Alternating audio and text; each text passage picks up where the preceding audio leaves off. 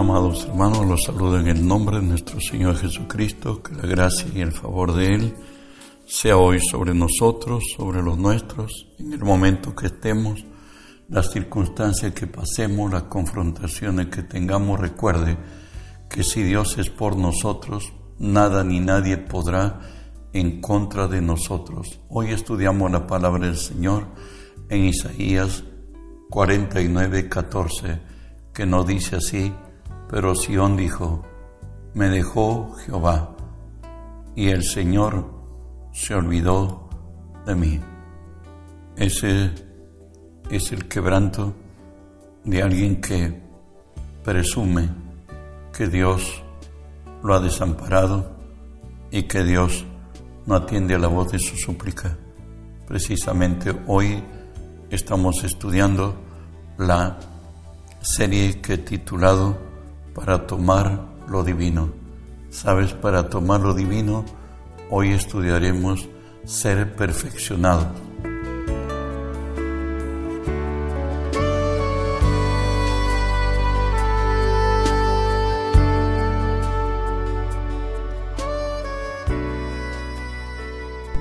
Mateo 21, 44 nos dice, el que cayere sobre esta piedra será quebrantado, y sobre quien ella cayere la desmenuzará.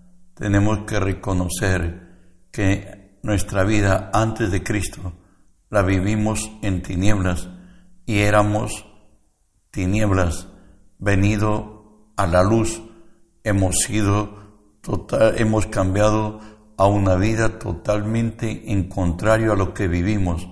Por eso es que nos dice Juan 15, 1 y 2 así, Jesús habla de él, yo soy la vid verdadera y mi Padre el labrador, todo pámpano que en mí no lleva fruto, lo quitará, y todo aquel que lleva fruto, lo limpiará para que lleve más fruto. Recuerda que el labrador, el viñador, cuando está en tiempo ya de que de fruto los pámpanos se llenen de, de la uva, pues ellos pasan revisando que aquel que no da fruto, aquel pámpano que está vacío y que en este caso se lo corta, y al pámpano que da fruto se lo limpia para que dé más fruto. Esa es la figura que Dios ha tomado en nuestras vidas. Venido a Cristo tenemos que ser perfeccionados. Y de ahí que nos recuerda Colosenses 1.23 lo que aconteció con nosotros, el cual nos ha librado de la potestad de las tinieblas y nos ha trasladado al reino de su amado Hijo. Efesios nos diría, porque en otro tiempo erais tinieblas, mas ahora sois luz en el Señor, andar como hijos de luz. En el mundo estuvimos nosotros muertos espiritualmente, mas hoy vivimos, como nos dice Efesios 2.1, y Él os dio vida cuando vosotros estabais muertos en vuestros delitos y pecados. Allí en esa vida que llevamos en el pasado, a lo, bueno, a lo bueno le decimos malo y a lo malo le decíamos bueno y esa era nuestra vida, pero venidos a Cristo, nos dice la Escritura así, según de Corintios 5, 16, 17, de manera que nosotros de aquí en adelante a nadie conocemos según la carne, y aun si a Cristo conocimos según la carne, ya no le conocemos así, de modo que si alguno está en Cristo, nueva criatura es, las cosas viejas pasaron, he aquí, todas son hechas nuevas. Él nos ha dado segunda oportunidad de, la vida. Antes vivimos en la carne, estábamos muertos en el Espíritu, hoy vivimos en el Espíritu.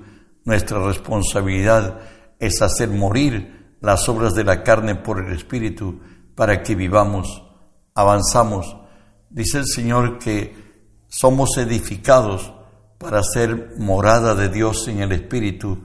Eso lo dice Efesios 2, 20 al 22.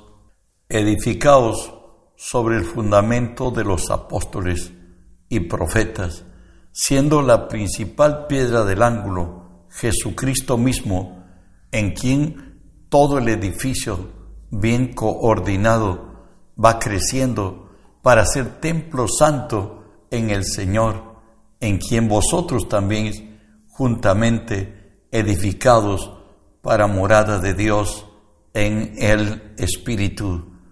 Nuestra responsabilidad es que cada día vayamos creciendo, pues está escrito, Proverbios 4:18 nos dice, mas la senda de los justos es como la luz de la aurora, que ve en aumento hasta que el día se hace perfecto.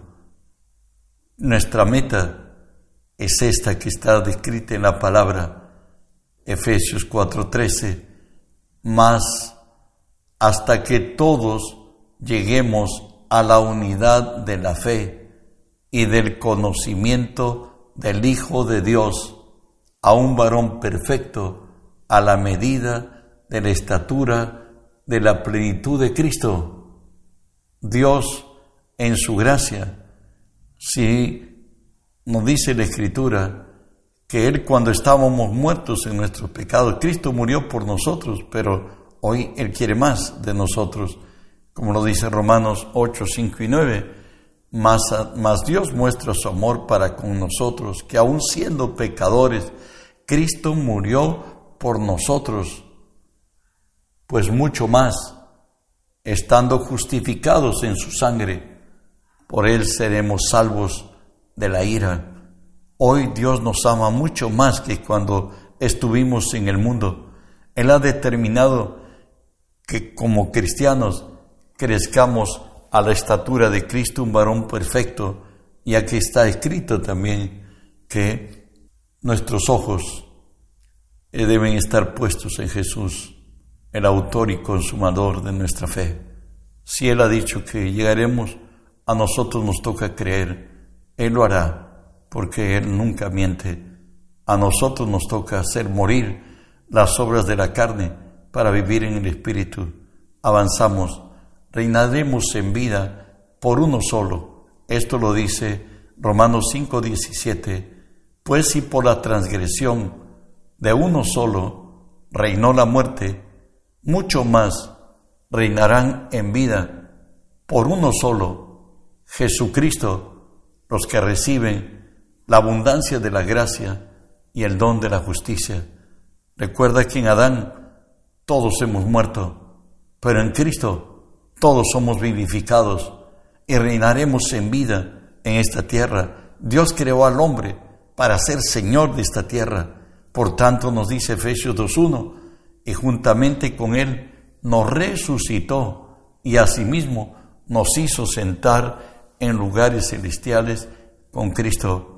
No solamente volvimos al estado original, sino además a nuestra posesión original. Cuando Dios creó al hombre, lo creó para ser el Señor de esta tierra. Hoy en Cristo estamos en capacidad y no solamente en, en, capacidad, sino que nos ha dado autoridad sobre esta tierra. Él nos dio su nombre. En Marcos 16, 17 y 18 nos dice, estas señales seguirán a los que creen. En mi nombre echarán fuera demonios hablarán nuevas lenguas, tomarán en las manos serpientes y si bebieren cosa mortífera, no les hará daño. Sobre los enfermos pondrán sus manos y sanarán. ¿Sabe qué? Tenemos un, un enemigo que está al acecho, está alrededor de nuestro y es un fiel enemigo. ¿Quién es él? Descubramos en la palabra. Efesios 6:12 nos dice, porque no tenemos lucha contra carne y sangre, sino contra principados, contra potestades, contra gobernadores de las tinieblas de este siglo, contra huestes espirituales de maldad en las regiones celestes. El imperio del reino del mal está bastante bien organizado y hay gobernadores, hay principados y hay espíritus de maldad que están en las esferas celestes. Además de esto, nos dice 1 Pedro 5.8, sed sobrios y velar, porque vuestro adversario el diablo anda como león rigiente buscando a quien devorar. Él está al acecho, él viene contra el creyente en tiempos muy especiales donde aparentemente ni somos escuchados por Dios y momentos de crisis donde Él nos encara y nos dice, ¿dónde está tu Dios? Segunda Tesalonicenses 2.4 es lo que Él hace y por cierto, Él tiene acceso a nuestras mentes y nos dice así, el cual se opone y se levanta contra todo lo que se llama Dios o es objeto de culto, tanto que se siente en el trono de Dios, en el templo de Dios, haciéndose pasar por Dios. Él tiene una forma imperceptible de poner sus pensamientos en nuestra mente. Isaías decía que son los huevos del áspide, y el que los come morirá y el que los aprieta nos decía, pues, ¿qué le va a pasar? Va a salir serpientes. Y de ahí que nos dice la palabra en Santiago, cuando esto suceda, por cierto, Satanás viene con lo lógico y lo razonable. Él nos dice, someteos pues a Dios, resistir al diablo, y él huirá de vosotros. En segunda Corintios 15 nos dice que debemos derribarlo de nuestra mente derribando todo argumento y toda altivez que se levanta contra el conocimiento de Dios y llevando cautivo todo pensamiento a la obediencia de Cristo, nosotros hemos aceptado como el verdadero a Dios y como la verdad su palabra. Por tanto, nada de lo que venga del enemigo y esté en contrario, por cierto, con el Señor, la debemos admitir como verdad. Y la manera como hacerlo es tomar las promesas y declarar por fe que nos pertenecen. Y de ahí que nos dice el Salmo 103, 5, el que sacia de bien tu boca, de modo que rejuvenezcas como el águila, bajo cualquier presión del diablo y circunstancia en que estés atormentado, acosado, deprimido, Levántate, toma las, promesas de Dios, confiésalo con fe, declara lo que te pertenece, declara que eres sano por la llaga de Cristo, que todo lo puedes en Cristo que le fortalece.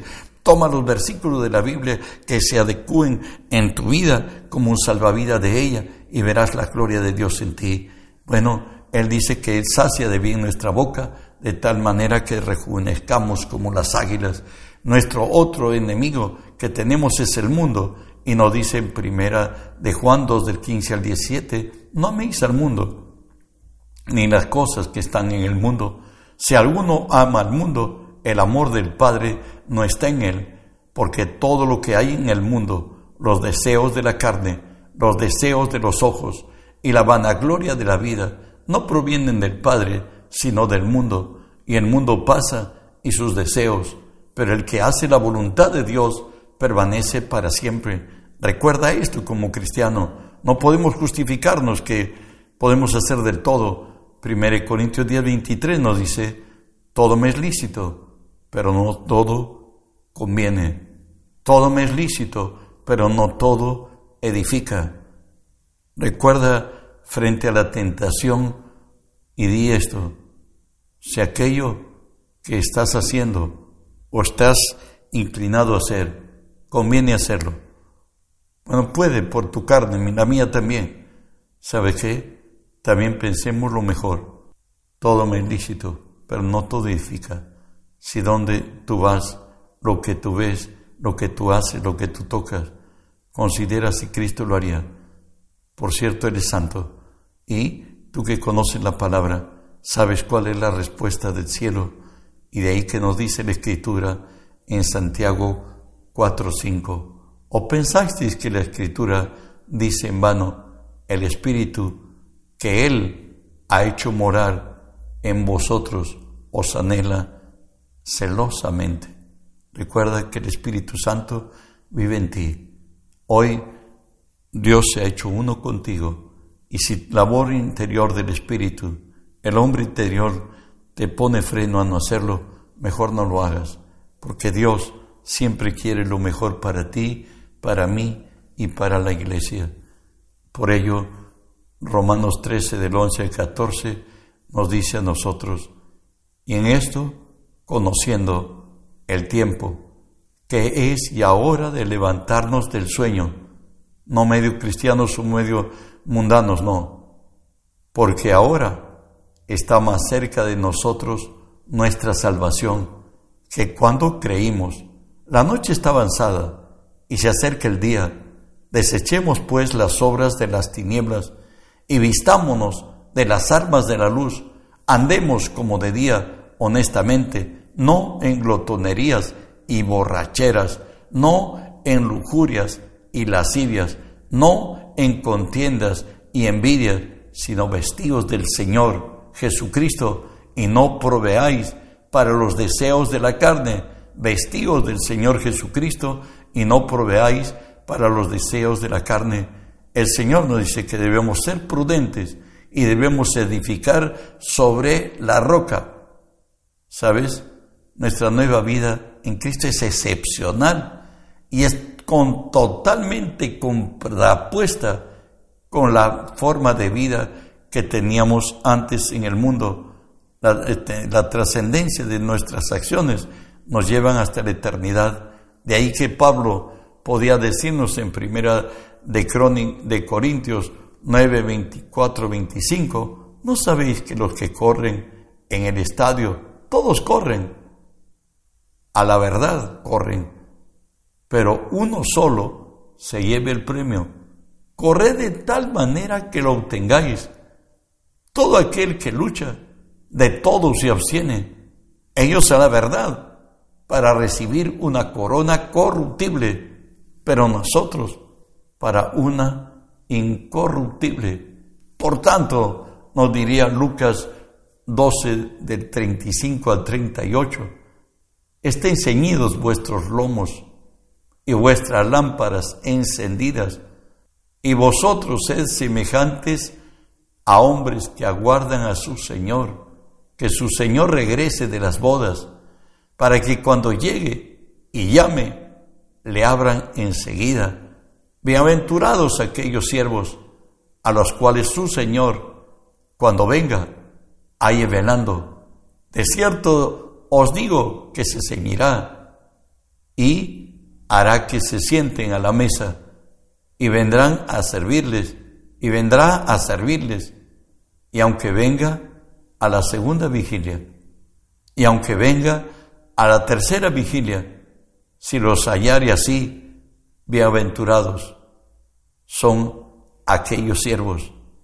¿Qué es lo que desea Dios de mí, de ti? Lo dice Eclesiastés 9:8 así. En todo tiempo sean blancos tus vestidos y nunca falte un ungüento sobre tu cabeza.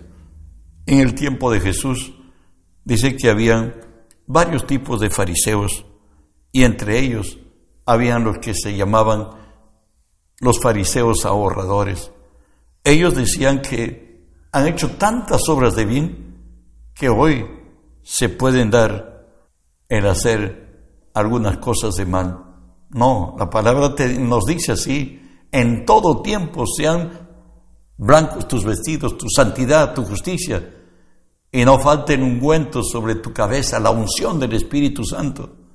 Recuerda esto que está escrito en el Salmo 25, 14. La comunión íntima de Jehová es con los que le temen y a ellos hará conocer su pacto. De ahí que Pablo nos diría de propia experiencia, 1 Corintios 9, 26, 27. Así que yo de esta manera corro, no corro a la aventura, de esta manera peleo, no como quien golpea el aire, sino que golpeo mi cuerpo y lo pongo en servidumbre, no sea que, habiendo sido heraldo para otros, yo mismo venga a ser eliminado. Pues no podemos descuidarnos. Puede venir el Señor en cualquier momento o podemos partir nosotros a la eternidad. Escuche este testimonio digno de imitarlo. Por cierto, es de Pablo, según de Corintios 6, del 3 al 5. Él dice así, no damos a nadie ninguna ocasión de tropiezo para que nuestro ministerio no sea vituperado. Antes bien, nos recomendamos en todo como ministros de Dios, en mucha paciencia, en tribulaciones, en necesidades, en angustias, en azotes, en cárceles, en tumultos, en trabajos, en desvelos, en ayunos.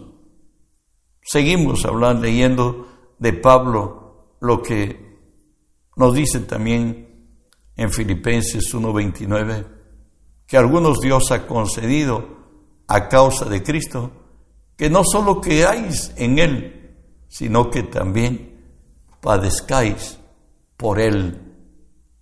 El mismo Pablo, según de Corintios 11, 25 al 27, lo dice así de testimonio propio.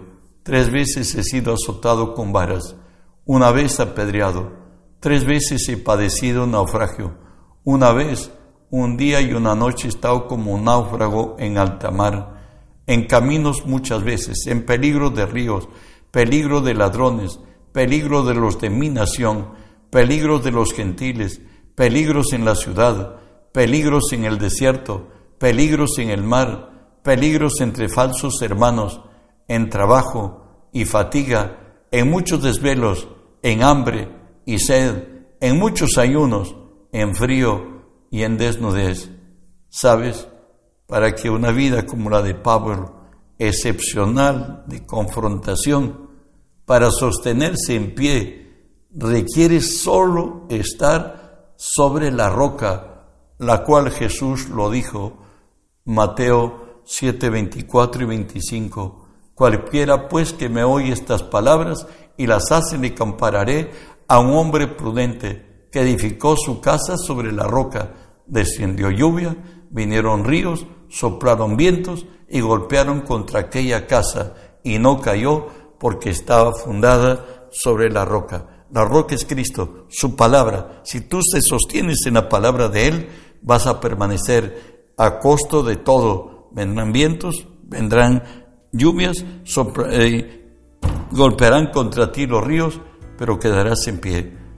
El sufrimiento nos perfecciona y creceremos hasta lo que Él dice, hasta la estatura de Cristo, un varón perfecto. No olvides de reenviar el mensaje. ¿Cuántos hoy esperan de ello en lo que tienes tú? El Señor te siga bendiciendo.